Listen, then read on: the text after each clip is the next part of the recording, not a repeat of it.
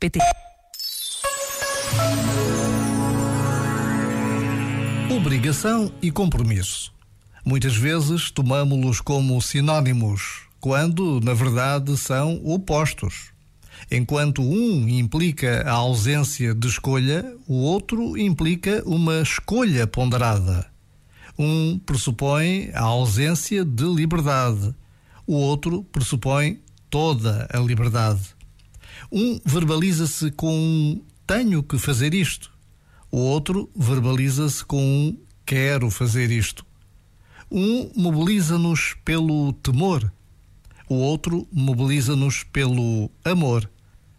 As obrigações entortam-nos corpo, mente e alma.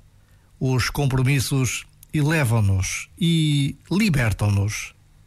Já agora, vale a pena pensar nisto. Este momento está disponível em podcast no site e na app.